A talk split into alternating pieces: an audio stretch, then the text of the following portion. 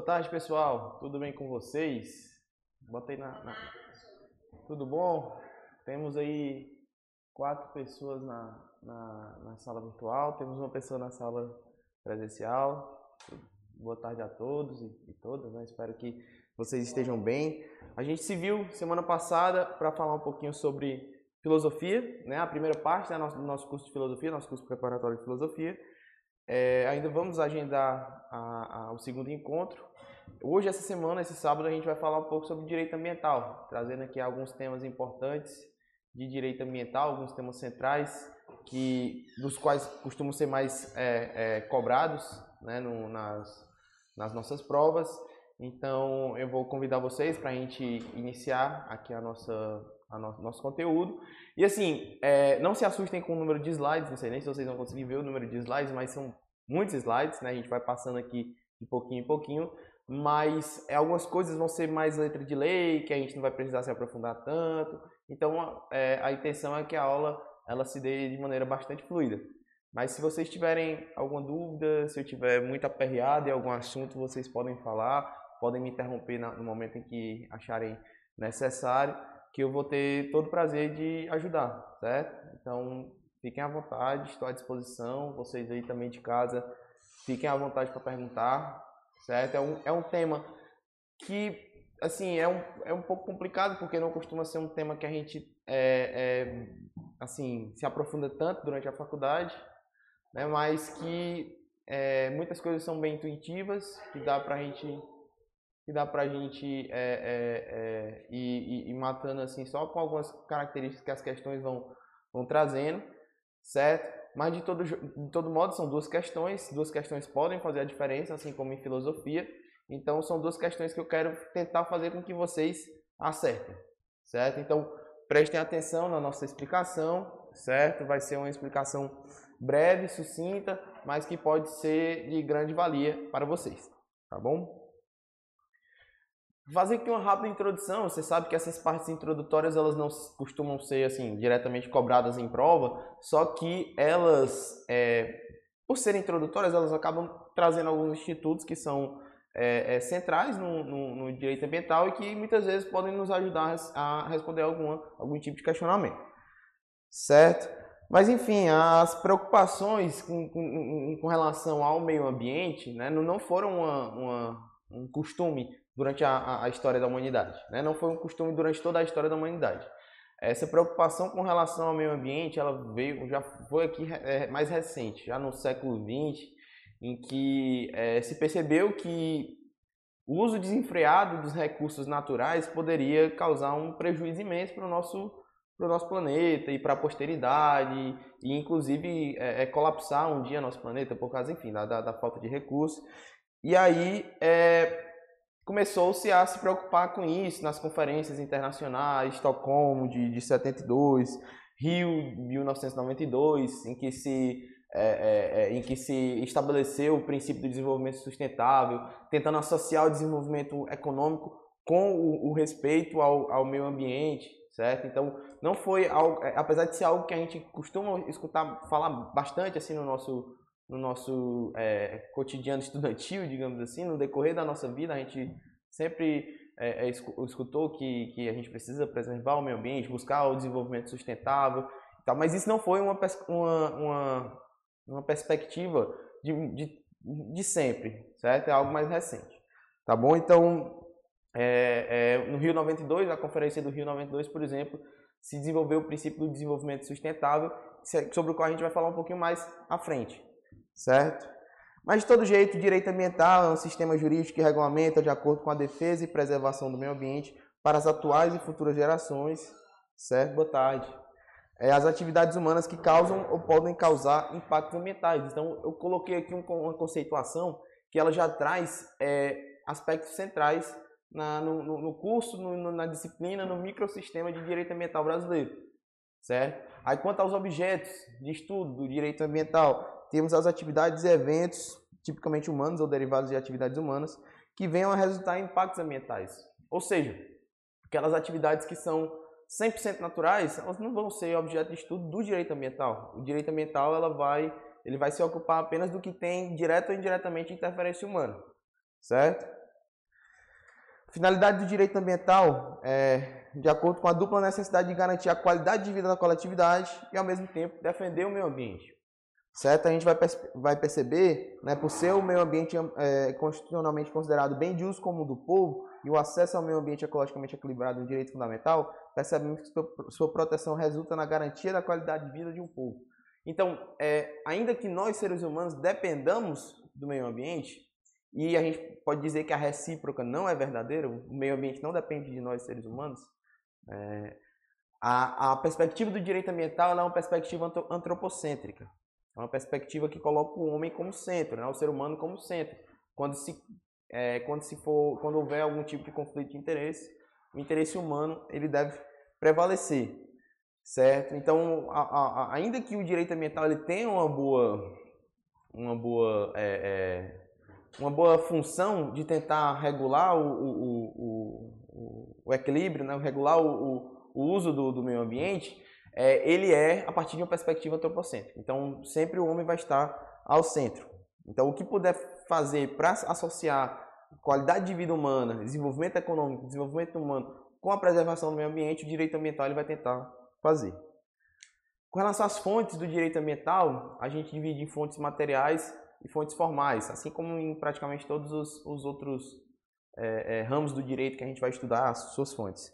Certo? Mas as fontes materiais são aqueles avanços científicos, manifestações e movimentos de cunho popular, a própria doutrina jurídica. Né? São situações em que se pode gerar modificações no tratamento de determinados objetos do meio ambiente, em qualquer das suas classificações. Eu coloquei isso aqui em qualquer de suas classificações, porque a gente vai ver já já que o meio ambiente ele tem algumas classificações, certo? Não, não, não é só o meio ambiente não é só a, o, o, verde que, que nos cerca, que é a natureza que nos cerca. O meio ambiente ele tem é, diferentes classificações. Inclusive isso aqui que a gente está, é, onde a gente está também é considerado meio ambiente. Tudo, tudo isso que envolve é, é, o nosso o nosso, o nosso cotidiano, certo? Mas temos também as fontes formais, que são aquelas decorrentes do ordenamento jurídico, né? A, a, seja um ordenamento jurídico doméstico ou internacional, as leis nacionais, a própria Constituição, os tratados internacionais, certo? Os decretos, a jurisprudência, todos esses são considerados fontes formais, certo? Então, fontes formais eles necessitam é, é, é, ter uma conexão com o ordenamento jurídico. As fontes materiais, por sua, por sua vez, têm a ver com os objetos de estudo.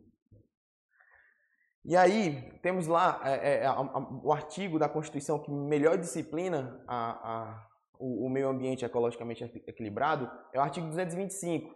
O artigo 225, se vocês estiverem com os, os seus respectivos vademecums aí, a Constituição, é importante a gente dar uma acompanhada, porque ele dá uma, ele coloca o meio ambiente lá em cima. Ele coloca o meio ambiente como um bem de uso comum do povo, essencial à sadia qualidade de vida da população certo? Ou seja, o, bem, o, o meio ambiente ele vai é, assumir uma perspectiva de bem difuso. Bem difuso, um direito difuso é algo é, que deve ser considerado, que deve ser é, levado em consideração sempre, certo? Então é como um bem difuso, ele não pertence a um indivíduo. O meio ambiente ele não pertence a um indivíduo.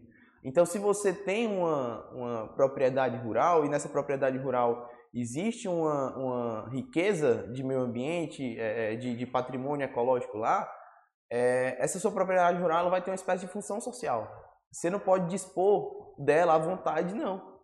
Não é porque ela é sua que você vai usar, é, do, se utilizar do, do, seu, do seu direito de propriedade de maneira absoluta, a ponto de botar, é, derrubar todo aquele patrimônio que tem lá. Enfim, tudo isso tem que ser levado em consideração.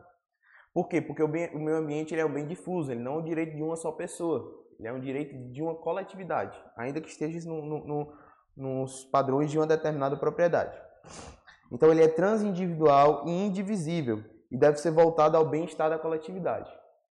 Então é, é, sempre deve prevalecer a vontade geral, né? o, o interesse geral, o interesse comum, nunca o interesse individual. Como eu falei, ainda que se trate, ainda que nos casos em que se trate de propriedade privada, certo? Você não pode fazer o livre uso da sua propriedade em casos que, que possam abalar o interesse geral, digamos assim. Quanto às classificações didáticas do meio ambiente, eu falei que ele tinha algumas classificações didáticas. É, o meio ambiente ele tem, ele se divide em meio ambiente natural, meio ambiente cultural, meio ambiente artificial, meio ambiente do trabalho e ainda a doutrina ainda considera uma quinta classificação, que seria a do patrimônio genético, certo? A gente vai falar rapidamente sobre cada uma dessas classificações, são classificações didáticas, obviamente, para facilitar o nosso entendimento, certo? O meio ambiente natural, aí sim, vai se tratar do ambiente físico, da fauna, da flora, é, da atmosfera, da água, do solo, do subsolo, da biosfera e dos recursos minerais. Então, essa parte é a do, do meio ambiente natural, a parte realmente natural do, do meio ambiente, certo? A fauna, a flora, a biosfera, a atmosfera, recursos minerais, enfim, tudo isso aí que eu, que eu acabei de mencionar. E aí, no nosso ordenamento jurídico, vai ter menções ao meio ambiente natural no artigo 225, parágrafo 1, incisos 1 e 7 da Constituição, e também na Lei 6938 de 81, que é a lei que institui a Política Nacional do Meio Ambiente. Certo? Nós vamos ter aí menções a essa classificação é, do meio ambiente natural nessa, nesses dispositivos. Temos também o meio ambiente cultural. O meio ambiente cultural ele vai estar lá no artigo 215 e 216 da Constituição. É, se vocês abrirem, vocês vão ver lá é, o, o, o, tema. E aí, a partir dos quais podemos mencionar as expressões do vastíssimo patrimônio cultural brasileiro. Então, o que consistir em patrimônio cultural brasileiro vai estar é, incluído aí nessa classificação de meio ambiente cultural, né? a arte, as tecnologias, as ciências, a ciência, né? as obras, os objetos, edificações, documentos, conjuntos arquitetônicos, patrimônio histórico, arqueologia, paleontologia, conjuntos paisagísticos, entre outros. Né? Temos aí é, tudo que, que de alguma maneira, tudo que de alguma maneira consegue expressar um, um certo sentimento cultural, uma expressão cultural, certo? É, vai, estar, é, é, é, vai estar incluído nessa classificação de meio, meio ambiente cultural. Certo? Temos também o meio ambiente artificial, que é, é o ambiente urbano. Né? Na? Normalmente se trata do, do ambiente urbano, mas também se trata do meio ambiente rural, né? uma área rural habitável, né? uma área que tenha habitação humana, mas é o meio ambiente construído pelo homem e que não que não seja necessariamente uma expressão cultural. Certo? A gente tem que saber diferenciar o que é uma expressão cultural e o que é, que é simplesmente artificial. Certo? Que necessita de uma organização, planejamento, de um espaço sustentável, certo? Que venha a propiciar maior bem-estar à população. E aí temos é, suporte constitucional nos artigos 5 inciso 23, artigo 21, inciso 20, artigo 182, 183, 225, bem como também na lei que introduz e regulamenta o Estatuto da Cidade. Nós temos aí algumas perspectivas de tratativa sobre o meio ambiente artificial, certo? Quanto ao meio ambiente do trabalho, tem a ver com as condições dos ambientes de trabalho é, é, em que a população é, é faz jus, certo? Baseando-se na segurança de trabalho, na vida, na integridade física, na saúde, na salubridade e na dignidade humana do trabalhador, certo? Tem fundamento lá nos artigos 7 e 200 da Constituição. Também vale a pena dar uma olhadinha. Gente, esses artigos, esses dispositivos que eu venho falando aqui, eles, eles, é, é, eu não tenho como estar tá lendo aqui todos eles. Oh, não tenho como estar lendo todos eles porque é, é, a, a gente perderia muito tempo. Mas eu imagino que vocês, em um momento oportuno, quando estiverem revisando a matéria, não custa nada dar uma, dar uma olhadinha nesses, nesses artigos que a gente vem mencionando, certo? São, são centrais, assim, para a gente entender um pouquinho do, do direito ambiental, certo?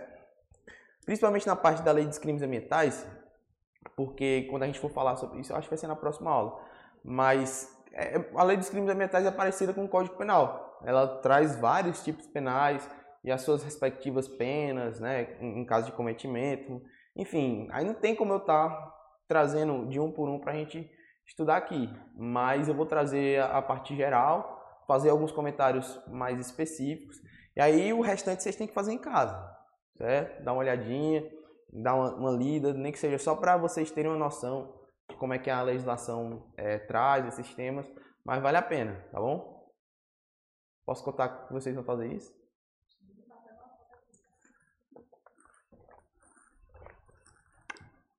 Então, bora continuar. É, e aí a gente já tem aqui no, na, na, doutrina uma nova classificação, uma, seria uma quinta classificação, que obviamente por, pelo, pelo objeto que ela trata é algo mais recente na nossa história. Né? Não, tem, não tem por que eu falar que é, o meio ambiente, né, no caso o patrimônio genético, fosse um, um, objeto de estudo do, do meio ambiente há, há, sei lá, 100, 200 anos atrás. Né? Não, tem, não tem como, existe, nem existia talvez é, é, avanços nos estudos da, da genética. Enfim, mas como eu falei, a importância dada a esta classe é concomitante e diretamente proporcional ao avanço da engenharia genética nos últimos anos e a capacidade de manipulação da vida e de dados genéticos de seres vivos. Então, foi necessário, a partir dessas, dessas inovações, desses avanços, foi necessário haver uma certa regulamentação. E aí, é, a parte da doutrina considera que essa parte do patrimônio genérico, ou, perdão, do patrimônio genético, ela tem que estar incluída como uma nova classificação, oi, boa tarde, uma nova classificação de meio ambiente também, certo? Então, enfim, não é raro ouvirmos falar de debates acerca da ética, da genética, especialmente quando diz respeito à clonagem. Né? A clonagem é sempre um, um assunto que traz muita polêmica, que traz muitos paradigmas né, a serem discutidos. Então, foi necessário haver um, um, um foi necessário estabelecer um parâmetro de estudo, um, objeto de estudo, e aí escolheram para uma nova classificação de, de meio ambiente para tutelar, regulamentar essa parte do patrimônio genético. Certo? A principal fonte desse estudo é a Lei 1105, certo? que regulamentou o artigo 225, parágrafo 1 do, incisos 2, 4 e 5 da Constituição, que diz respeito a organismos geneticamente modificados, biossegurança e outros temas relativos a essa natureza. Certo? Alguma dúvida até aqui? Tranquilo? Terminamos aqui as classificações é, didáticas sobre o meio ambiente, a gente vai entrar agora nos princípios, certo? Os princípios, minha gente, é, é uma matéria que já vai cair nas provas, já cai, certo? Costuma cair, já caíram algumas questões sobre princípios de direito ambiental. E é, além de, de, de, de, ter essa importância por já ter caído em algumas provas, é importante porque é algo que, que vai estruturar todo o estudo de direito ambiental certo? Você conhecendo os princípios, você conhece os objetivos das, das, desse ramo do direito, que é o direito ambiental. Essa parte das fontes já caiu? Das fontes? É, material, formal. Rapaz, que eu me lembre. Se caiu, foi tipo uma questão. Foi, não, é, não é muito comum, não. Certo? A dos, dos princípios não, não é das matérias mais cobradas, mas cai. Isso costuma cair certo? Os princípios representam as raízes né, de um sistema ou de um microsistema jurídico. Então, você conhecendo as raízes, você pode até não conhecer o direito em si, mas você vai pelo menos é, entender quais os objetivos dele. Você pode não conhecer uma lei específica, mas é, é, no momento em que você conhece os princípios aos quais essa lei se encontra é, dependente, né, por exemplo, é, você vai pelo menos entender, vai conseguir pelo menos entender qual é o objetivo, qual é a intenção dessa regulamentação. Certo? Então, o estudo dos princípios, o estudo principiológico, ele é extremamente importante, justamente por esse sentido, porque você consegue entender os objetivos, o alcance, os, os, os, é, enfim, o, o, a, a, o, que, o que deve ser, deve ser respeitado ao, ao, ao regulamentar, ao legislar, certo? A gente vai falar mais especificamente aqui sobre o princípio do direito fundamental humano, princípio da prevenção e precaução, princípio do equilíbrio, princípio da responsabilidade, poluidor-pagador, do desenvolvimento sustentável, princípio do limite e princípio democrático. A gente vai falar bem rapidinho deles, certo? Dando algumas informações gerais. Desses aqui, vocês vão ver que alguns ainda são mais importantes do que outros, certo? Temos uns aqui que ainda são mais centrais ainda. Mas aqui eu já fiz uma, uma peneirada boa para a gente estudar os, os mais importantes. Certo? O primeiro deles é o princípio do direito humano fundamental. Ele vai ser praticamente a leitura do artigo 225 da, da Constituição, né, que diz todos têm direito ao meio ambiente ecologicamente equilibrado, bem de uso comum do povo, essencial à sadia qualidade de vida, impondo-se ao poder público e à coletividade o dever de defendê-lo e preservá-lo para as presentes e futuras gerações. Então, quando ele fala que todos têm direito ao ambiente, meio ambiente ecologicamente equilibrado, bem de uso comum do povo e essencial à saúde e qualidade de vida, ele está estabelecendo aqui o princípio do direito humano fundamental. O meio ambiente é um, é um, direi é um direito humano fundamental, um direito fundamental, certo? É, de acordo com a Constituição, meio ambiente sadio e ecologicamente equilibrado é um bem de interesse transindividual, de uso comum do povo, que se posiciona acima de quaisquer interesses privados. Mais uma vez, considerando, a gente está tratando aqui de um direito fundamental. Em se tratando de um direito fundamental, de, é, de uso comum do povo, um direito difuso, é, ele deve ser sempre levado em consideração e deve, ser, deve prevalecer sempre é, em que, que se confronta com um direito individual, com um interesse individual. Certo? É, é, considerado o direito ao meio ambiente ecologicamente equilibrado é considerado um direito, uma extensão do direito à vida. E realmente, se a gente for ver, sem o meio ambiente não há vida, né? A gente não, a gente precisa do meio ambiente ecologicamente equilibrado para viver. A gente, aqui em Sobral, né, nome na bolha que a gente vive, não é tão fácil a gente perceber as, as variações climáticas, por exemplo, mas a gente basta a gente se atentar para as notícias aí do mundo, a gente vê fenômenos naturais acontecendo, fenômenos não tão naturais assim, né, mas acontecendo em, em, em locais que não aconteciam antes ou que a, aconteciam em menor proporção, muito frio no sul, é, é, incêndios na Europa, nos Estados Unidos, coisas desse tipo, né, vários desastres que vão com o passar dos anos piorando. Então, é, em um, determinado momento isso vai atentar à qualidade de vida humana. Em um determinado momento, se as coisas não forem é, é, mudando, se as coisas não forem é, criando uma, uma, nova narrativa, enfim, é, pode ser que um dia isso vá afetar diretamente as nossas vidas, inclusive aqui em Sobral, certo? De forma física e financeira. É, o que acaba afetando bastante também, né? Afetando bastante. É, e aí, como eu falei, é uma extensão do direito à vida, acaba sendo uma extensão do direito à vida, porque é um bem essencial à sadia qualidade de vida da coletividade, certo? Então, o princípio do direito humano fundamental, ele faz menção a isso, a importância do, do, do meio ambiente ecologicamente equilibrado para o ser humano, tanto é que é considerado um direito humano fundamental. E aí também se nota uma aproximação de qualidade ambiental com o direito à vida e com a própria dignidade humana, lá na Lei 6938 da Política Nacional do Meio Ambiente, no artigo 2 que diz: Política Nacional do Meio Ambiente tem por objetivo a preservação, melhoria e recuperação da qualidade ambiental propícia à vida, visando assegurar no país condições ao desenvolvimento socioeconômico, aos interesses da segurança nacional e à, e à proteção da dignidade da vida humana, certo? Atendido os seguintes princípios. Aí elenca os princípios da Política Nacional do Meio Ambiente que a gente vai ver em momento oportuno, certo? Mas temos aqui o primeiro princípio que eu tratei, que é o princípio do direito humano fundamental. Seguindo adiante, nós temos o princípio da prevenção e precaução. É, embora, quando se vá, vá falar do, do, princípio da prevenção e precaução, é, se, costuma fazer isso aqui, costumam aglutinar os dois termos, a gente vai notar que existem diferenças entre o que chamamos de prevenção e o que chamamos de, de precaução. Mas a ideia é basicamente a, a mesma, certo?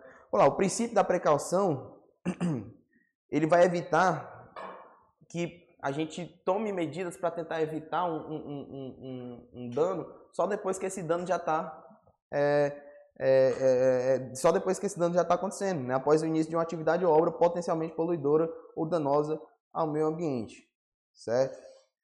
E aí aqui a gente já tem uma ideia do tamanho do prejuízo que ele vai, que esse, ambiente, esse meio ambiente vai causar, esse empreendimento vai causar ao meio ambiente. Se constata aí um perigo em potencial, um perigo abstrato. Né? Existe um perigo em potencial. Se a gente, se uma determinada obra for, for realizada, tem esse perigo em potencial de causar algum impacto ao meio ambiente. Certo? Então, sob a luz do princípio da precaução, o poder público já deve atuar para evitar que futuras atividades danosas venham a ser executadas, ainda que se desconheçam suas consequências. Certo? Então, o poder público ele deve prever que se for o caso de alguma atividade, de uma determinada atividade for realizada em um determinado local, essa atividade vai poder gerar danos ao meio ambiente. Então, o poder público ele teria que atuar é, antes disso vir a se tornar uma realidade antes disso via se tornar é, pelo menos uma, uma, uma ter uma, uma, previsão certa, certo? Então o poder público ele tem que regulamentar, ele tem que, que propiciar, é, é, fornecer institutos para não, é, é, não autorizar nem que se cogite, por exemplo, fazer uma determinada atividade danosa. Já o princípio da prevenção, ele é em um momento posterior. Em se tratando da atividade é, poluidora, de uma eventual, de uma suposta atividade poluidora, o princípio da precaução ele está lá atrás. Né? É, ele é bem mais prévio, no sentido de evitar que se cogite desempenhar essa atividade. Já o princípio da prevenção, é, o princípio da prevenção, ele já está no momento mais próximo em que ele vê que essa atividade é, é, ela já, já existe, ela já é uma realidade que ela pode causar um dano.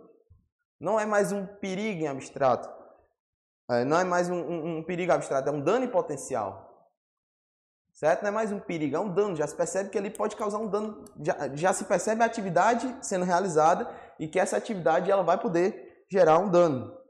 Certo? Então já se vislumbra certa atividade ou obra poluidora na iminência de causar um dano ambiental. Certo? Já é algo mais, é, é mais próximo ao, ao dano. Certo? Já se nota que o perigo, que antes era abstrato, no momento em que deveria atuar o princípio da precaução, é, se converte em um perigo concreto passa a ser um perigo concreto.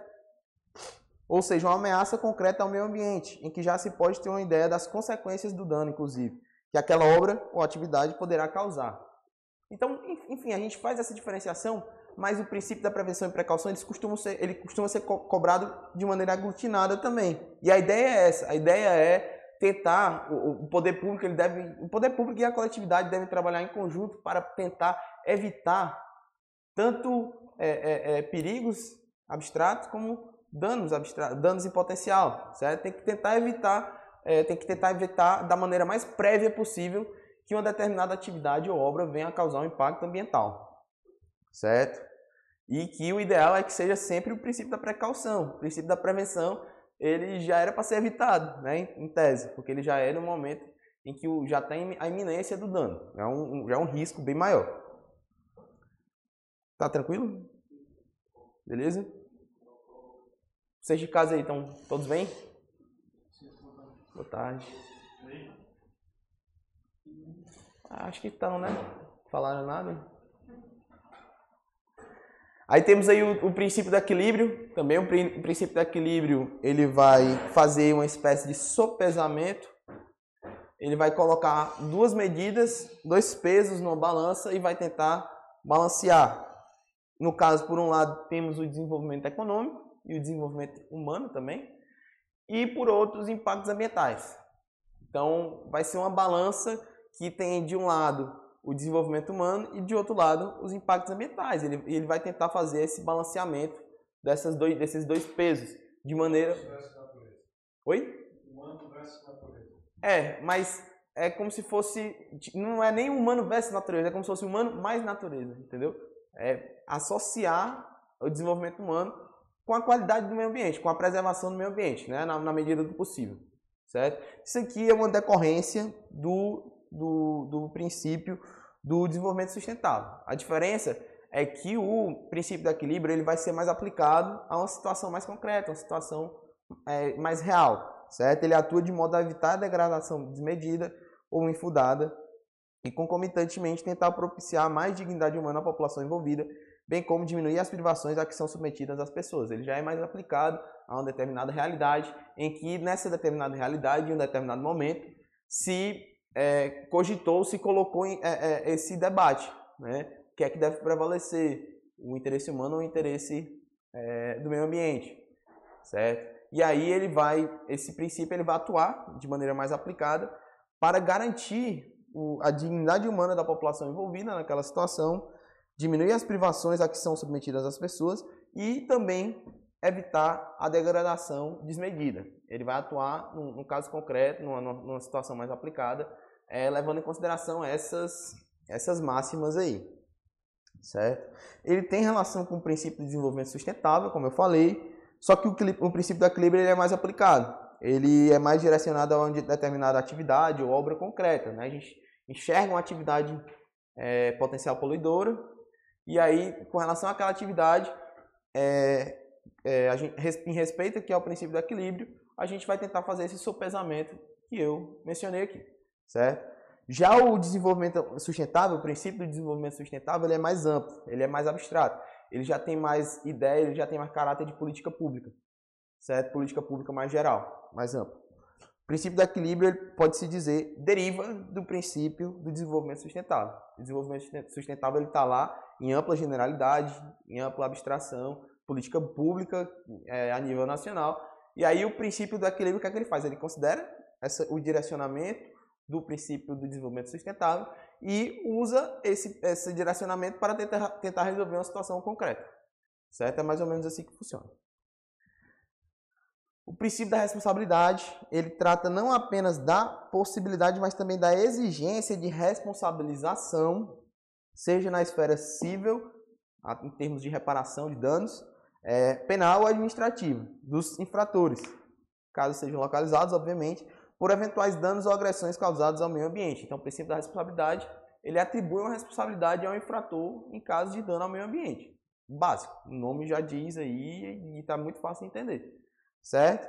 Tem guarida constitucional também, artigo 225, parágrafo 3 é, que é bastante claro ao sacramentar o seguinte, as condutas e atividades consideradas lesivas ao meio ambiente sujeitarão os infratores, pessoas físicas ou jurídicas, as sanções penais e administrativas, independentemente da obrigação de reparar os danos causados. Certo? Isso aqui é um princípio importante, um princípio é, é, fundamental também do, do, direito, do direito ambiental. Ele é tão importante que ele vai regulamentar todo um conteúdo, que é a parte da responsabilidade por dano ambiental, que a gente ainda vai ver no decorrer do nosso curso. Certo? Que é uma das matérias que mais cai. Responsabilidade por dano ambiental, responsabilidade ambiental é uma das matérias que mais caem nas provas de OAB. Certo? Então esse aqui é o princípio que dá fundamento, que dá as raízes para a, responsa a responsabilidade ambiental. Certo? Depois a gente vai ver a regulamentação, como é que se dá de maneira mais aplicada. Mas esse é o princípio de ampla generalidade que trata sobre a matéria. Ele também, é, também se reforça a aplicação do princípio da responsabilidade, né, e que vai ser em caráter objetivo. Por quê? Porque a responsabilidade ambiental, ela é diferente da responsabilidade penal.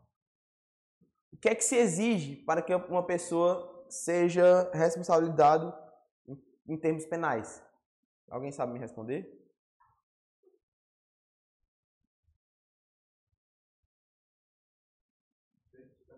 É, a responsabilidade penal.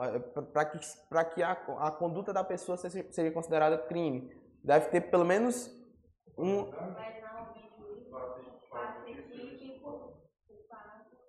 Exatamente. Mas aí no, tem uma questão do elemento subjetivo. O que é, que é o elemento subjetivo? É a existência de dolo ou culpa. E se não houver dolo ou culpa, não há é, crime, certo? Eu posso, estar, eu posso estar enganado, mas se eu não me engano, se não há dolo ou culpa, não tem como haver crime, né?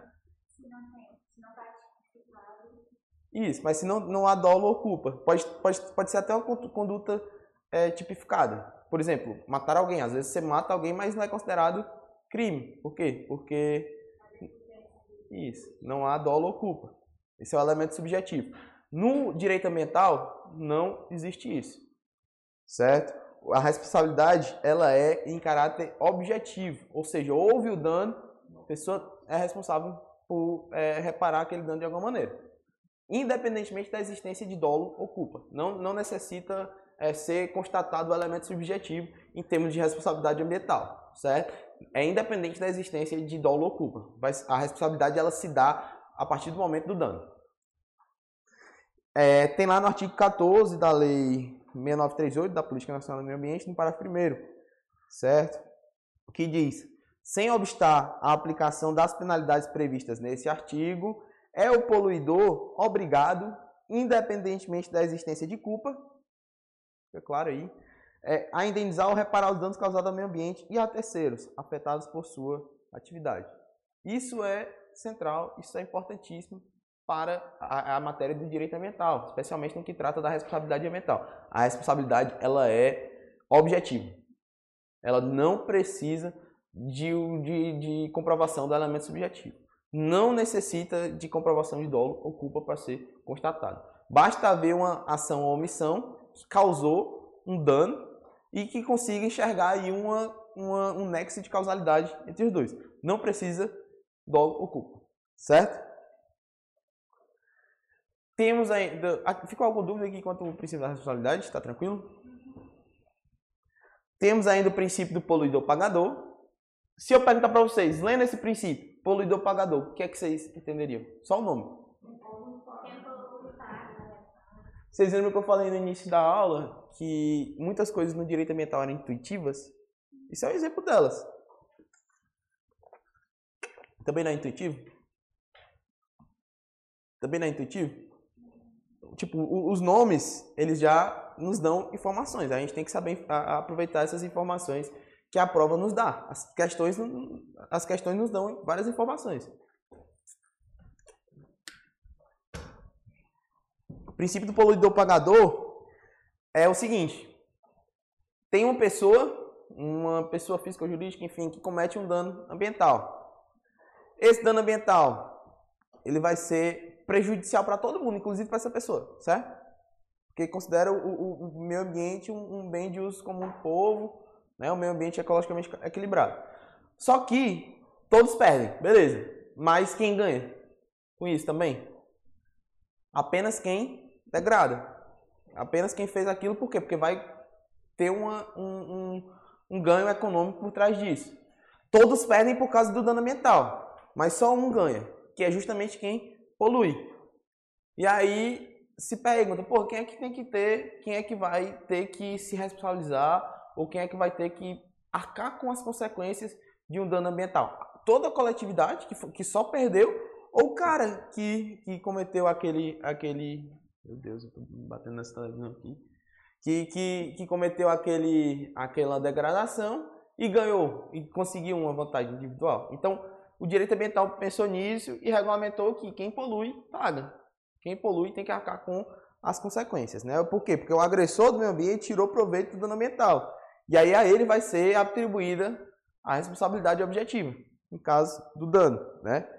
E aí a responsabilidade objetiva ela vai é, atingir também a questão do ônus econômico. Mesmo sem culpa e sem dolo. Mesmo sem, sem culpa e sem dolo. E eu digo mais, eu digo mais, que eu, isso aqui ainda não está não, não tá na, na nossa na, na matéria de hoje, mas vou dar um spoiler.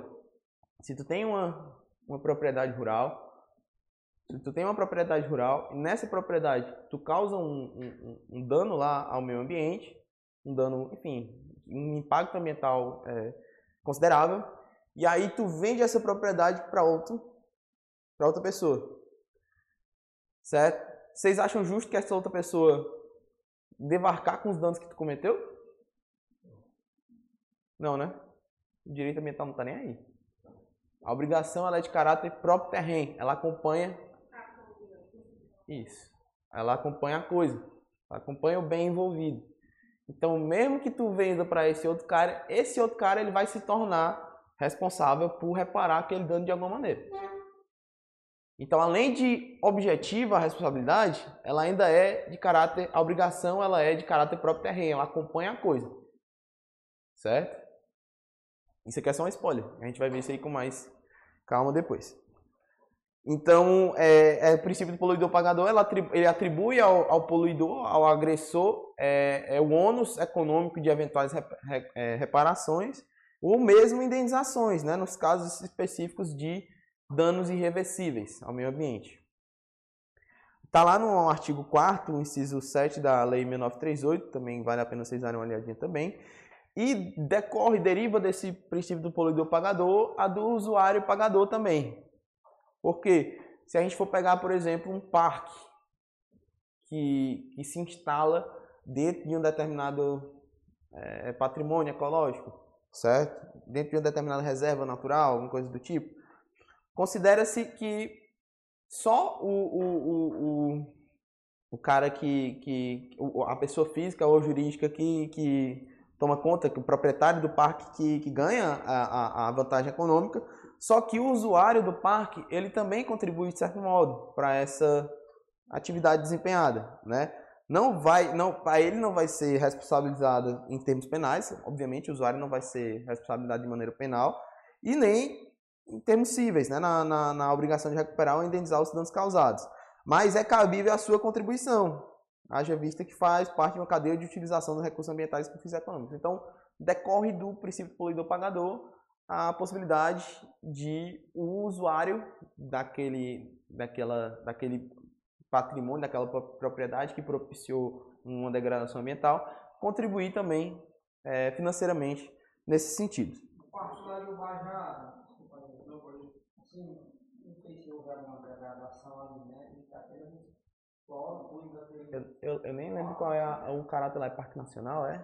Eu não sei se a característica é parque. Isso aqui o usuário paga, né? Para entrar, para conhecer mundo. Pois é, ali é uma taxazinha que, que se paga para fins ecológicos também, né? Para fins de manutenção, esse tipo de coisa.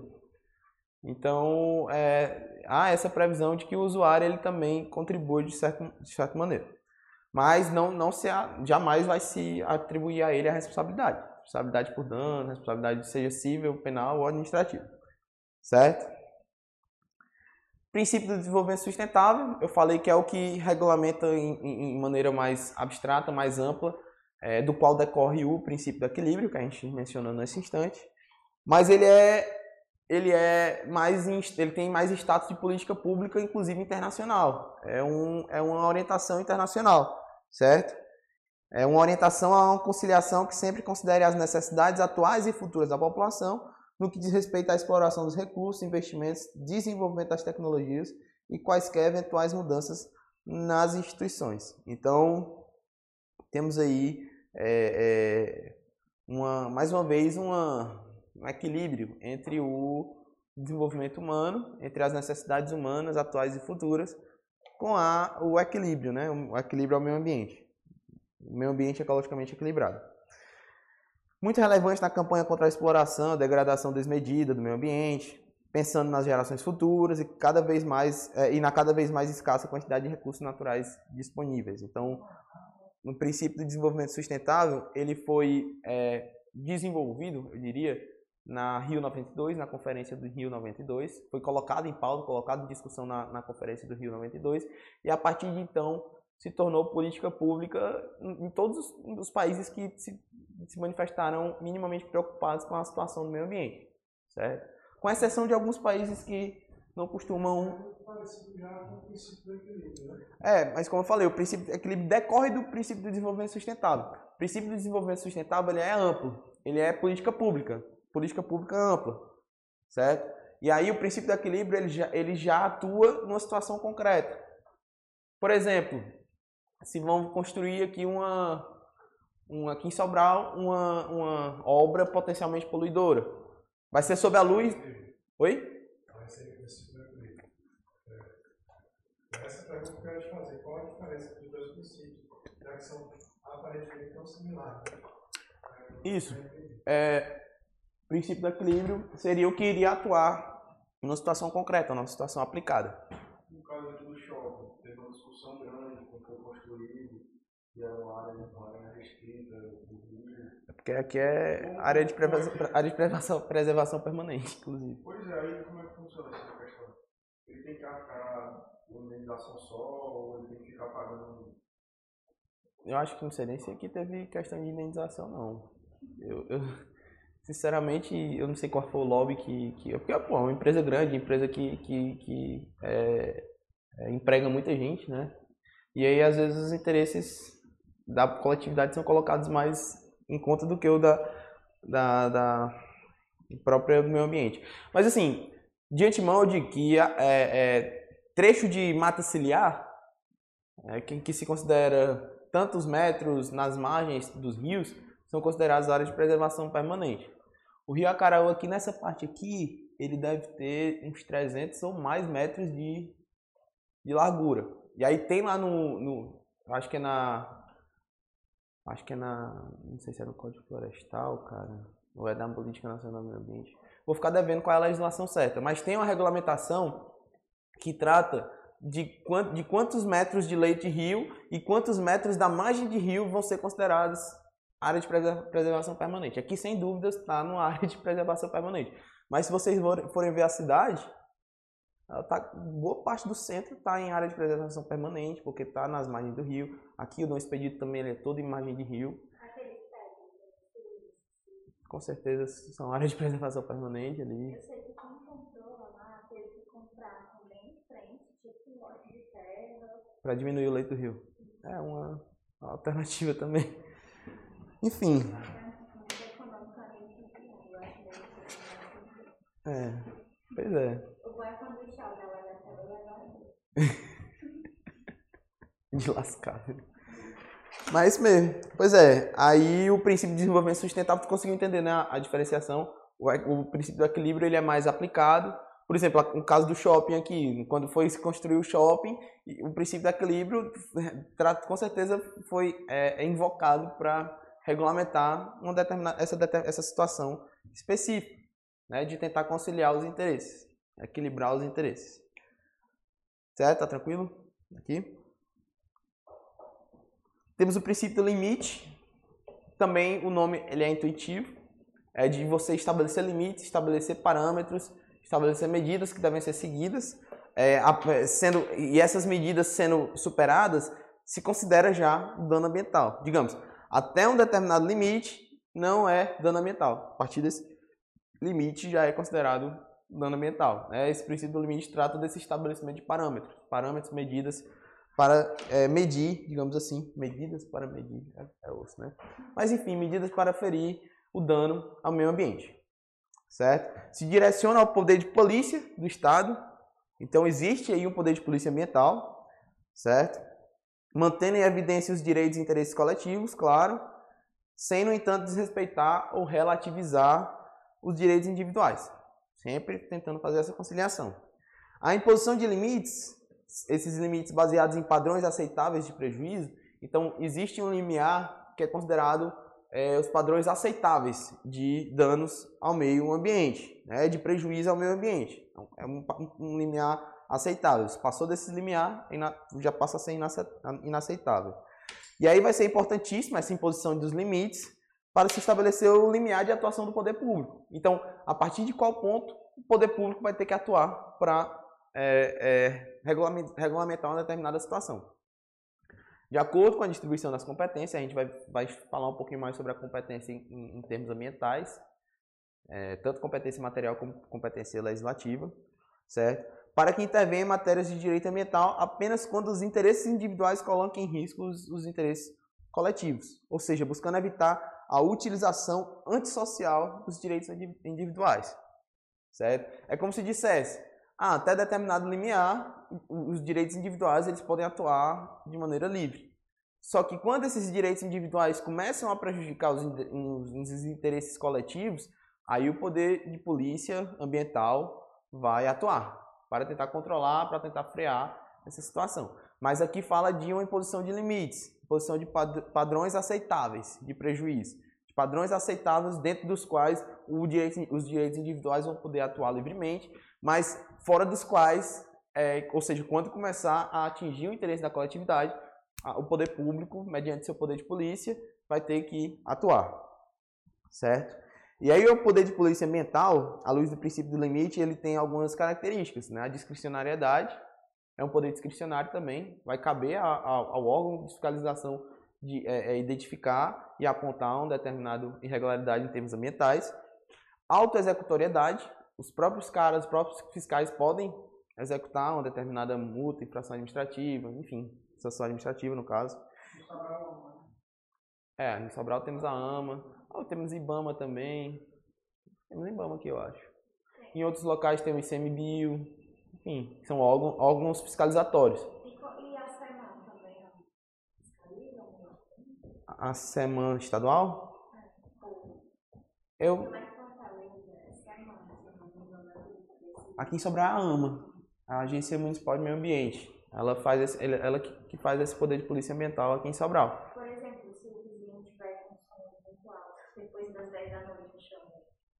Acho que é na polícia. Chama a É, polícia mesmo, eu acho que chama a polícia mesmo. Mas vamos supor que a pessoa mora aí vizinho, uma metalúrgica, que faz aquele barulhinho Sim, o tempo, o tempo todo, né? Eu acho que nesse caso, vai ser a Selma. A Selma, Selma, né? que é urbanismo e meio ambiente, a própria, ah, os próprios fiscais da, da Secretaria de Urbanismo e Meio Ambiente, a parte mais de urbanismo, eu acho. Porque a, parte, a AMA, ela trata mais de questões é, é. Não, Alvará é com a Selma. Alvará é com a Tem Selma. aquela plaquinha da AMA, né? Todo lugar que a gente passa. Tem a, É, toda obra tem a. eu não sei. Inclusive diz que é caro pra caramba conseguir um negócio daquele. a Não sei, não sei se ali é um é licenciamento. Talvez ali seja a licença, licenciamento. licenciamento. Porque o alvará de construção em si, ó, os alvarás são a- a- a- ou da casa do cidadão, ou da casa do contribuinte, Eu né, tá? é- anos, né? Pois é, eu não sei exatamente como é que é aqui em Sobral, mas a AMA, é, ela faz a, o licenciamento ambiental. E aí, em, em obras que, que, que às vezes tem obras que demandam também estudo de impacto ambiental, mas aí não é, a- não é a AMA, no caso, né? É, é a própria, em tese, é a própria empresa, a própria pessoa envolvida que tem que, que, que fazer. Mas, enfim, é, falando do poder de polícia ambiental, aqui temos a AMA, é, é, temos o IBAMA também, ou seja, o agente que identificar é, é, o, o dano ambiental, ele vai ser obrigado a computar esse dano, se for o caso, é, atribuir uma determinada sanção administrativa. Isso porque ele, no caso do poder de polícia ambiental, ele também tem a terceira característica sobre a qual ainda não falei, que é a coercibilidade. Coercibilidade é, é se utilizar de meios de coerção, tanto para evitar como para é, é, remediar, né?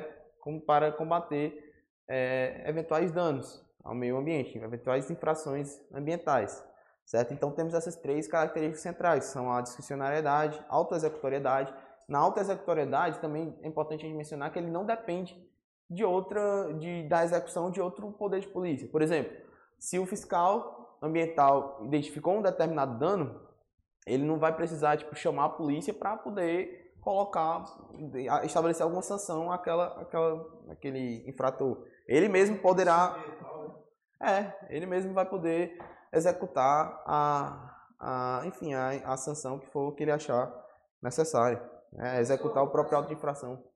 Tem um caso que foi até meio polêmico aqui perto de Sobral, na Nebuola. Aquela, todo mundo sabe, aquela casa de Sim. que era construída, e construiu lá no topo, lá que nós fomos para Meroca. Porque a prefeitura de Meroca não pertence a Meroca, né? Autorizou a construção. Aí o ICMBio foi e pagou. Então, vocês sabem. Eu Acho que o nesses casos aí, o que deve prevalecer, obviamente que foi uma, uma discussão, uma- obviamente foi uma discussão judicial, né? Mas uma situação como essa, o que deve prevalecer, entendo eu, é, é a conduta ou a, a, a conduta menos permissiva, conduta menos lesiva ao meio ambiente. Então, se tem um órgão ambiental dizendo que não é e outro dizendo que é, ao meu entender, de acordo com os princípios de direito ambiental, é, deve prevalecer, aquela conduta mais protetiva, né, que ofereça maior proteção ao meio ambiente, aquela disciplina que ofereça mais proteção ao meio ambiente. Mas não sei, nesse caso concreto, eu não sei como é que, como é que se deu, como é que foi a situação aí. Pois é. Seguindo adiante, temos o princípio democrático. Vocês conseguem entender também a- só pelo nome? Vocês sabem dá para entender mais ou menos? Democrático, participação popular. O povo e o Estado devem participar conjuntamente. O povo e o poder público devem participar conjuntamente na preservação do meio ambiente ecologicamente equilibrado.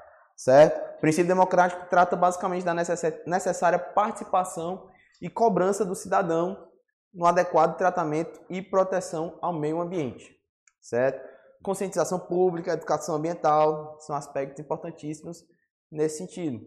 Trazer a disciplina do direito ambiental, da educação ambiental para as escolas, democratizar é, o acesso ao meio ambiente, democratizar a- a- as políticas públicas, a discussão sobre as políticas públicas direcionadas ao meio ambiente, certo? Incluir o poder público e a coletividade, até porque o meio ambiente, como a gente viu, é um direito humano fundamental.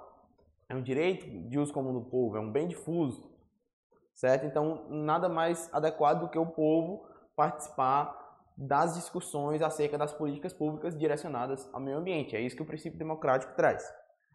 Tem fundamento constitucional no artigo 225, parágrafo 1 inciso 6 da Constituição, certo? E aí existem instrumentos legislativos, administrativos e judiciais que asseguram a participação da coletividade na tomada de decisões relativas ao meio ambiente. Legislativos, por exemplo, a própria iniciativa popular, né? O povo é, é um dos, dos legitimados para iniciar um processo legis- legislativo, né? A Constituição prevê isso. Então, existe essa possibilidade da população participar é, apresentando uma, uma iniciativa de lei, pop- é, como é que chama? Iniciativa popular, né? De, de lei. Não, ação popular já é judicial. Aqui eu estou falando de legislativo mesmo, a, a possibilidade de o povo iniciar um processo legislativo, iniciar um, não, plebiscito também não. Plebiscito é, é participação. É, é iniciativa popular mesmo, no sentido de o povo direcionar é, um projeto de lei para ser votado. Certo? Aí tem as possibilidades. Existe a possibilidade da ação popular, também é, é, é, de o povo participar na tomada de decisões, enfim. Existem Os municípios faz com o Conselho Municipal. Conselho Municipal, exatamente. E no Conselho Municipal costumam participar é, é, pe- é, pessoas da, da, da sociedade civil. E aí também é, se garante a participação popular nesse, nesse sentido. E é isso que o princípio democrático pede, que se garanta a participação popular na, nas atividades relativas ao meio ambiente. Certo? Alguma dúvida? Pronto, então a gente terminou a disciplina aqui dos princípios. A gente vai falar aqui rapidamente sobre como é que, como é que aparece o tema do direito ambiental na nossa Constituição, certo? Que a gente chama de direito constitucional ambiental. E aí isso aí envolve a matéria de competências, certo? Ah, A lei complementar 140 de 2011, ela é importantíssima porque ela regulamenta a parte das competências. Então a, a, a Constituição ela dá ditames gerais e fala assim, e fala, né, estabelece a necessidade, de, de uma lei complementar, com- é, é, regulamentar essa, essa situação, e só em 2011 que, que tivemos essa lei complementar para regulamentar as a distribuição de competências em caráter ambiental entre os entes federativos, certo? E também vamos ver o artigo 225 mais a fundo, certo? É, quanto às competências ambientais, o que é, é, o fundamento do estudo das competências, né, em termos de direito ambiental, vai estar lá no reconhecimento da autonomia de tais órgãos ou agentes do poder público, sem se desconsiderar a soberania do todo, ou seja, do Estado. Vai predominar a predominância do interesse, certo? Desculpa aí a, a, a redundância, mas temos aí a, a, a predominância do interesse. Então, normalmente, quem vai ter a competência para tratar de matérias ambientais vai ser o ente, o, o ente público é, é, que está com seu interesse em jogo. Normalmente é isso. Se temos o interesse nacional, o interesse geral, é a União. Se temos o interesse meramente local, é o município. Isso é a regra geral, predominância do interesse. Aí, lá, é, a- a parte das competências ambientais vai estar na nossa Constituição, vocês podem abrir, por favor, nos artigos 21, 22, 25, parágrafo 1 e 30. Temos aí as competências da União, as competências do Estado e a competência dos municípios também.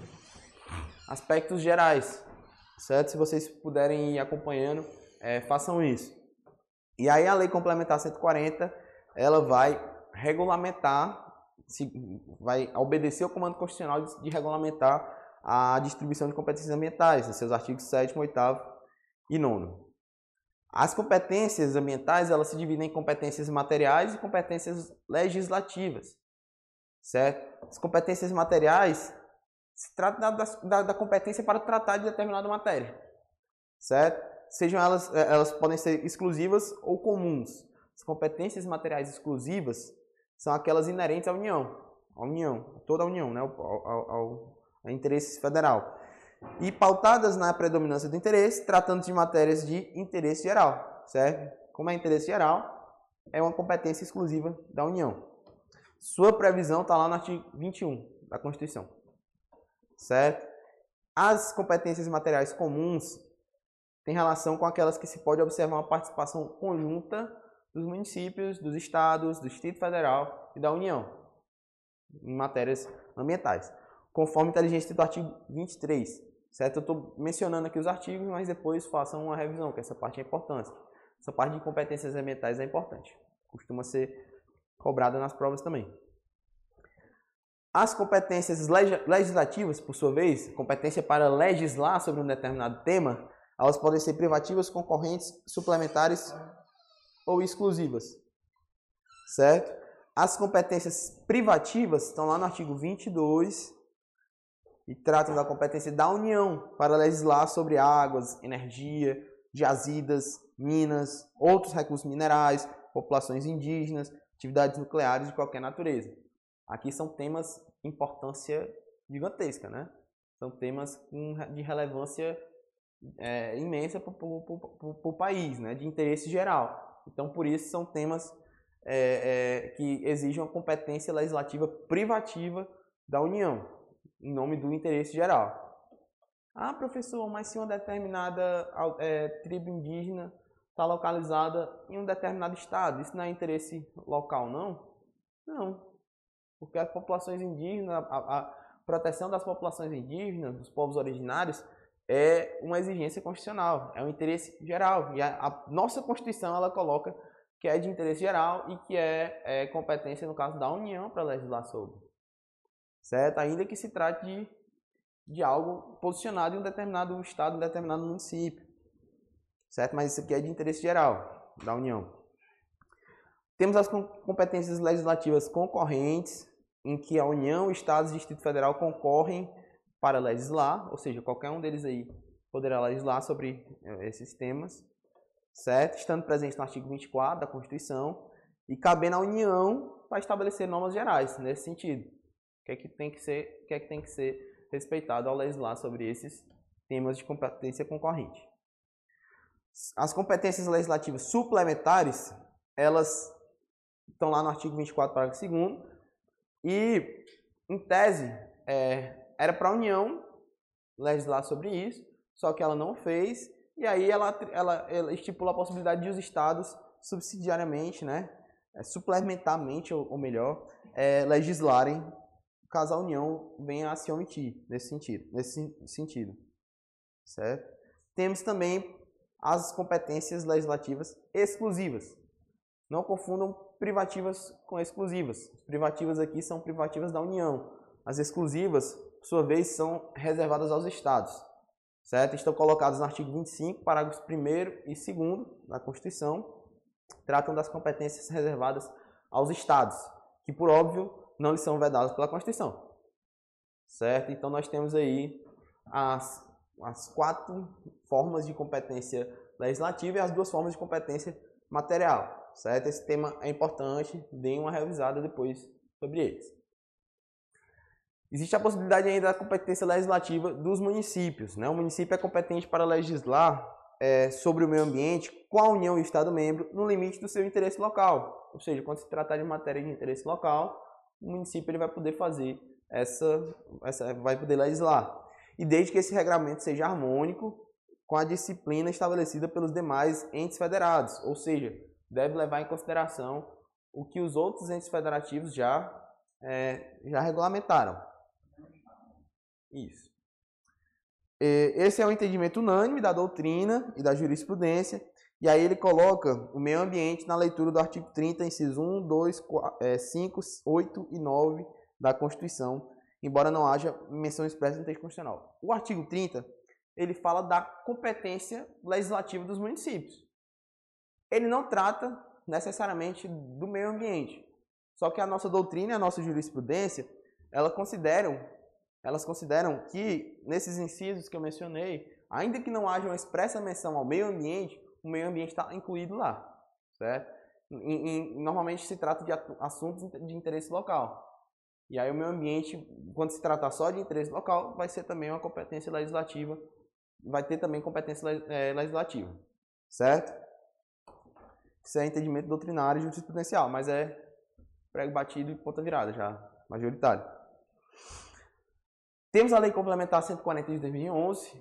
Nessa parte aqui da competência, é, das competências atribuídas lá pela Constituição, se coloca que é necessário uma, uma, lei complementar para regulamentar a distribuição das competências entre os entes federativos.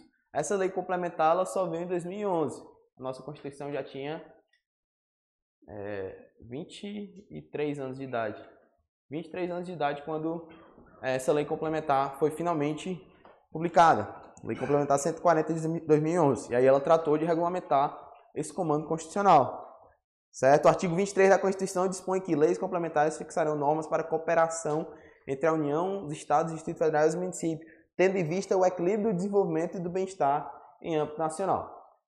Até 2011 não havia tal lei, e aí a Lei Complementar 140 fixou normas para a cooperação entre a União, os Estados, o Distrito Federal e os municípios nas ações administrativas decorrentes do exercício da competência comum relativas à proteção das paisagens naturais notáveis e do meio ambiente, ao combate à poluição e à preservação das florestas, da fauna, da flora, alterando também a Lei 6938, que é da Política Nacional do Meio Ambiente. Então, a gente tem aqui competências comuns, né? a gente falou sobre elas, as competências comuns, que são é, é, aquelas que, que podem se observar uma participação conjunta dos municípios, Estado, Distrito Federal e União, e aí a Lei 140 ela vem para é, é, regulamentar, fixar normas para a cooperação em termos da competência comum.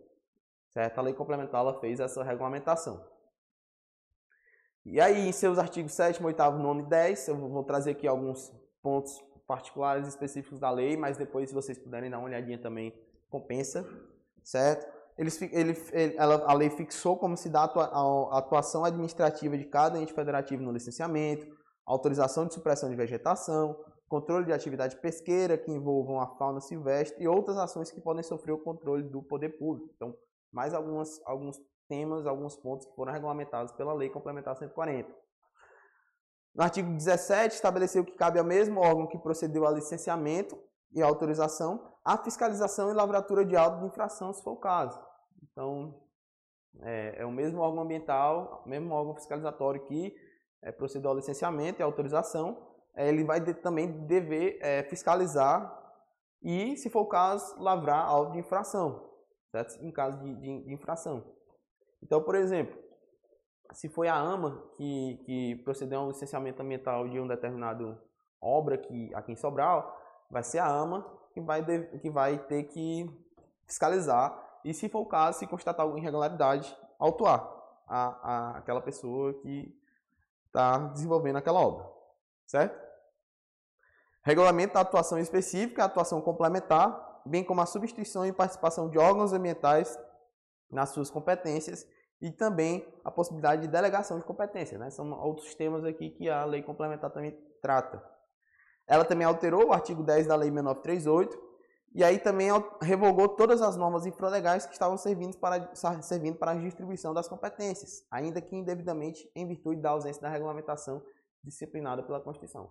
Ou seja, a Constituição, em 88, falou que era necessário haver uma lei complementar para disciplinar a cooperação no que tange a competência comum, né, a competência material comum é, entre os entes federativos. Só que, como eu falei, demorou 23 anos para essa lei complementar chegar e antes disso, foram algumas leis foram sendo criadas para tipo, tapar esse buraco, tentar tapar essa lacuna que a Constituição tinha deixado. E aí, obviamente, todas essas leis foram revogadas quando a Lei Complementar 140 foi publicada. Certo? Alguma dúvida aqui? Tranquilo, pessoal de casa? Pessoal de casa muito calado, gente.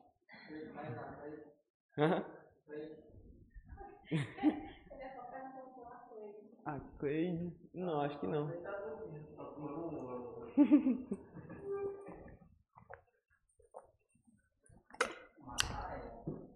Ai. Seguindo adiante, é, a gente vai falar um pouquinho mais sobre o artigo 225. O artigo 220, 225 é o principal artigo da Constituição que trata sobre o meio ambiente, certo? Se eu não me engano, alguém está com a Constituição aberta aí?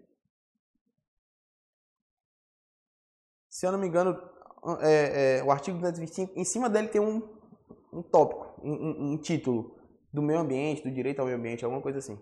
Mas enfim, é, o artigo 225 ele tem no seu caput a regra matriz, a regra principal, que é todos têm direito ao meio ambiente ecologicamente equilibrado, bem de uso comum do povo e essencial à sadia qualidade de vida, impondo-se ao poder público e à coletividade o dever de defendê-lo e preservá-lo para as presentes e futuras gerações. Essa é a regra geral, artigo 225. E aí, no decorrer dos incisos, do, dos, dos parágrafos do artigo 225, a gente vai ter algumas outras, algumas outras situações, algumas outras, é, alguns outros assuntos. parágrafo 1 por exemplo, trata da, dos instrumentos de garantia. Né? Para garantir é, é, para garantir o funcionamento desse CAPT, o que, é que a gente precisa fazer? Aí ele traz lá vários incisos de instrumentos de garantia. Nos artigos, nos parágrafos 2 a 7, trata de outras determinações particulares, né? pontos mais específicos que também vale a pena vocês darem uma olhadinha. No CAPT, gente, a gente percebe uma aproximação com alguns dos princípios que a gente já estudou, certo? É, por exemplo, princípio do direito humano fundamental. Ele coloca aqui, né? Todos têm o direito ao meio ambiente ecologicamente equilibrado, então ele fala de um direito de todos, bem de uns comum do povo, e essencial a saúde e a qualidade de vida, certo? Então é um princípio do direito humano fundamental, que a gente percebe essa aproximação do caput do artigo 205 com o princípio do direito humano fundamental que a gente mencionou no início da aula. Assim como a gente menciona é, uma aproximação também com o princípio do poluidor-pagador, no, no, que diz respeito ao fato de o meio ambiente ser considerado um bem de uso comum do povo. Ou seja, sendo um bem de uso comum do povo, todo mundo sofre quando existe uma degradação. E é o que, é que eu falei no princípio do poluidor-pagador. Se todo mundo sofre, mas só um ganha, quem deve arcar com as, as consequências do ato é quem ganha. Certo? E também se nota uma, uma aproximação com o princípio democrático. Porque ele coloca que impondo-se ao poder público e à coletividade o dever de defendê-lo e preservá-lo para as presentes e futuras gerações.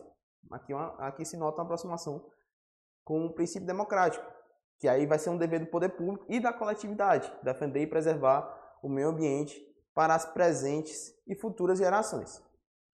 Certo? Aí o parágrafo primeiro, eu, eu, aqui foi até um erro do, do, do slide que eu mandei, porque ele, no, ele tem sete incisos, esse parágrafo primeiro. Ele traz, traz os instrumentos de garantia. Só que eu só trouxe esses três aqui e aí eu esqueci de colocar os outros quatro. Mas se vocês puderem acompanhar aí no, na, na Constituição, vale a pena também. Parágrafo 1 do artigo 25, 225, ele traz as, os instrumentos de garantia do artigo 225, né, aos, é, ao mencionar os meios de assegurar a efetividade do direito mencionado no CAPT. Então, nós temos aqui o CAPT, e o parágrafo 1 ele diz o que, é que a gente precisa fazer para garantir esses direitos aqui do CAPT. E aí eu falei aqui que ia enumerar cada um, né, inciso por inciso, para facilitar a compreensão, só que eu só falei do preservar os processos ecológicos essenciais, preservar a biodiversidade e patrimônio genético, definição de espaços territoriais a serem protegidos, né, por exemplo, o artigo 2 da lei do, das unidades de conservação se refere a esses espaços como locais com recursos ambientais, incluindo é, as águas jurisdicionais com características naturais relevantes, legalmente instituídos pelo poder público, com objetivos de conservação e limites definidos, sob regime especial de administração, ao qual se aplicam garantias adequadas de proteção. E aí no artigo 7 explicita tais, tais espaços, né? Os, a, a, a lei das unidades de conservação, ela traz alguns espaços considerados unidades de conservação e divide em unidades de proteção integral e unidades de uso sustentável. A gente vai ver isso aí no decorrer do nosso curso, na próxima aula. Aí faltaram os outros quatro incisos, mas tem um que fala do, do estudo, de impacto, de, estudo de impacto ambiental, e aí temos outros instrumentos importantes, que aí vocês vão ficar para dar uma olhadinha nisso em casa, tá bom? Sobre a Política Nacional do Meio Ambiente, vou tentar falar bem rapidinho aqui, né? A Lei 6938 de 81, ela instituiu a Política Nacional do Meio Ambiente, esse aqui também é um assunto bastante cobrado nas, nas provas da, é, de Direito Ambiental na OAB. A Política Nacional do Meio Ambiente ela estabelece seus, seus princípios, meios e instrumentos para o desenvolvimento sustentável associado à preservação ambiental, certo? Ela é a primeira lei brasileira direcionada iminentemente à tutela ambiental. Ela é anterior, inclusive, à nossa Constituição, a Lei 6938 de 81. Mas aqui já foi seguindo um, um, uma tendência global, né, de se legislar, de se tratar sobre o direito ambiental, sobre a tutela ambiental. Ela também vai criar o Sistema Nacional do Meio Ambiente, estabelecendo principalmente seus órgãos e instituições integrantes do, da, do Sistema Nacional do Meio Ambiente. Os princípios estão lá no artigo 2 da lei, certo? Compensa vocês darem uma olhadinha, certo? Mas temos aí a ação governamental na manutenção do equilíbrio ecológico, a racionalização do uso do solo, do subsolo, da água e do ar, planejamento e fiscalização do uso dos recursos ambientais, proteção dos ecossistemas com a preservação de áreas representativas, controle e zoneamento das atividades potenciais ou efetivamente poluidoras, incentivos ao estudo e à pesquisa de tecnologias orientadas para o uso racional, acompanhamento do estado de qualidade ambiental, recuperação de áreas degradadas, proteção de áreas ameaçadas de degradação, educação ambiental a todos os níveis de ensino, inclusive a educação da comunidade, objetivando capacitá-la para a participação ativa na defesa do meio ambiente, certo? Então aqui a gente tem os princípios do os princípios que se encontram lá no artigo 2 da Lei 6938. Só que existem outros princípios também que fazem parte da Política Nacional do Meio Ambiente que não se encontram na Lei 6938, mas que também são incorporados à Política Nacional do Meio Ambiente, certo? Como o princípio da defesa do meio ambiente como, como princípio da ordem econômica, resguardado no nosso texto constitucional, especificamente no artigo 170, inciso 6, que trata da ordem econômica nacional e que coloca também a defesa do meio ambiente como um princípio da ordem econômica, porque o meio ambiente ele também é de interesse da ordem econômica.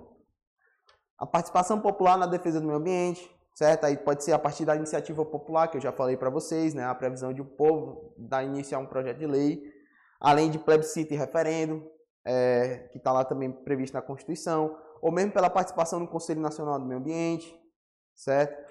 Acionando o poder, Judiciário mediante ação popular, se for o caso, Ministério Público, Ação Civil Pública, entre outros, certo? Temos aí alguns é, alguns, alguns instrumentos no que, que diz respeito à, à, à, efetivação do princípio da participação popular na defesa do meio ambiente. Temos também a avaliação prévia dos impactos ambientais, certo? Sempre que se observar um empreendimento ou uma atividade nova, potencialmente poluidora, é, a ser realizada. Né? Aí, daí deriva o estudo de impacto ambiental e o relatório de impacto no meio ambiente. A gente vai ver isso aqui com mais calma na próxima aula, certo? E é o princípio da precaução de danos e degradações, que é uma decorrência do princípio da prevenção precaução, certo? Responsabilidade por atividades lesivas, também é, tem a ver com o princípio da responsabilidade, certo? Previsão constitucional nos parágrafos 2 e 3 do artigo 225. Os objetivos da Política Nacional do Meio Ambiente, também está lá no, no, no artigo 2 o objetivo geral, certo? É, que, que vai perambular entre a preservação e melhoria na qualidade ambiental, os interesses e necessidades humanos. Os objetivos específicos, eles estão lá nos, nos, no artigo 4 ele tem os incisos lá estabelecendo os objetivos específicos da, da Política Nacional no Meio Ambiente. Também vale a pena vocês darem uma olhadinha na, na, na parte inicial dessa lei, vale a pena vocês darem uma olhadinha nos primeiros, nos primeiros artigos. Os instrumentos da Política Nacional do Meio Ambiente, eles estão lá no artigo 9 certo? É indispensável que vocês deem uma olhadinha nesse artigo 9 também, que tem os instrumentos da Política Nacional do Meio Ambiente. Não cabe eu trazer aqui, que são muitos instrumentos e a gente vai perder muito tempo. Mas vale a pena vocês darem uma olhadinha. Certo? Deixa eu ver aqui. Estudo impacto meio ambiente. Pronto. É... Adam, tem como eu pegar mais cinco minutinhos aqui? Dá certo? Pronto, aí eu finalizo aqui a, a nossa aula de hoje. Para a gente finalizar a aula de hoje, eu vou falar um pouquinho sobre o estudo de impacto ambiental, dando aqui considerações rápidas, considerações gerais. Ficou alguma dúvida com a parte da política nacional do meio ambiente? Está tudo tranquilo por hora? Pronto. Estudo de impacto ambiental, ele chegou no Brasil pela resolução número 1 de 86 do CONAMA, Conselho Nacional do Meio Ambiente, sendo recepcionado pela Constituição, conforme o artigo 225, parágrafo 1 inciso 4, que trata Lembra que eu falei que o inciso primeiro da, da, do artigo 225 ele tratava dos instrumentos para garantir a, a aplicação do, do CAPT, né, dos direitos do CAPT? O inciso 4 que eu não trouxe é justamente esse, ó, exigindo a forma da lei para a instalação da obra, de obra ou atividade potencialmente causadora de significativa degradação do meio ambiente, estudo prévio de impacto ambiental. Aqui se dará publicidade. E aí a estrutura do impacto ambiental tem elementos essenciais, como informações gerais, descrição do empreendimento, tem que ser bem detalhado, esse estudo do impacto ambiental. A área de influência, de influência desse empreendimento, as regiões que vão ser afetadas com ele, o diagnóstico ambiental da área de influência, né, fatores ambientais e suas interações, tem que ser feito todo um estudo, realmente um relatório, cara, bem, bem detalhado sobre as características do local e da região afetada por aquele empreendimento, certo? Características da fauna, da flora, recursos hídricos, comunidades, tudo isso tem que ser colocado, deixado bem claro no, no estudo. Deve ser realizado, isso aqui é importantíssimo, deve ser realizado às custas da empresa interessada, por profissionais especializados. Não é o poder público que vai realizar estudo de impacto ambiental. A empresa ela tem que contratar profissionais especializados e custear esse estudo de impacto ambiental. Certo? E aí, se o IBAMA entender necessária alguma complementação, também é palpável, também é possível, também é provável que ele solicite essa complementação de estudos. E aí o estudo de impacto ambiental deve fazer jus, ao princípio democrático, garantindo a participação popular e controle da sociedade em todo o seu processo, do início à conclusão. Certo? A população tem que haver participação popular, audiências públicas, o que for necessário durante o estudo de impacto ambiental. O relatório de impacto no meio ambiente, por sua vez, o RIMA, ele é o estudo de impacto ambiental colocado para o papel. O estudo é o estudo, o estudo realizado. O RIMA é o relatório desse estudo é tentar transformar esse estudo em um, em um, em um documento científico. Certo? Trata-se de um documento em que se expõe todas as conclusões e diagnósticos realizados pelo estudo de impacto ambiental. Deverá conter uma linguagem acessível. Não quer dizer que o cara está meme lá, ou linguagem de, enfim, coloquial, mas é uma linguagem acessível ao público geral, leigo, sem muito rebuscamento, para que suas informações sejam prestadas da maneira mais fácil possível ao maior número possível de pessoas, sendo de bastante valia a utilização de mapas, gráficos, ilustrações, tudo em nome da facilidade de compreensão. Você tem que fazer o possível para o relatório do impacto ao meio ambiente ser palpável, ser acessível para a população. E aí, é, conforme Terence Trenapol, é, o RIMA, enquanto documento de curso científico, também obedece a estrutura específica, tem que ter alguns padrões, né, objetivos, justificativas, descrição do projeto, alternativas, síntese dos resultados, descrição dos impactos ambientais, descrição do efeito esperado das medidas mitigadoras, recomendação sobre a alternativa mais favorável, exposição de, de toda a equipe responsável pelo trabalho, importante também, de acordo com a repartição das tarefas. Certo? Ficou alguma dúvida aí sobre o estudo de impacto ambiental, relatório de impacto meio ambiente? Tá tranquilo? Oi, gente, finalizamos por aqui nossa aula de hoje, certo? Ainda temos aí é, boa parte da, da disciplina para a gente estudar. A gente vai tratar isso na próxima aula, alguns temas mais importantes. Hoje foram temas mais gerais, só que também importantes, certo? Na próxima aula vai ser mais importante ainda. Ficou alguma dúvida? Tá tranquilo? Pessoal... Pronto. Pronto, eu posso, eu posso passar, não sei. Pode ser segunda-feira? Posso mandar para vocês segunda-feira? Pronto, que, que tem, eu tenho, uma, eu tenho algumas questões lá do direito ambiental que eu posso passar para vocês, para vocês entenderem melhor. Cara, no caderno, viu, Adam? No caderno que eu mandei para Ingrid, tem questões, eu acho. Ainda vai, né? Pois é, no caderno já tem as, as questões. Mas quando vocês receberem, senão eu posso mandar, mandar logo segunda-feira algumas coisas. Se alguém puder me lembrar, seria até melhor. Tá. Valeu, gente de casa, vocês que estão acompanhando. Até a próxima.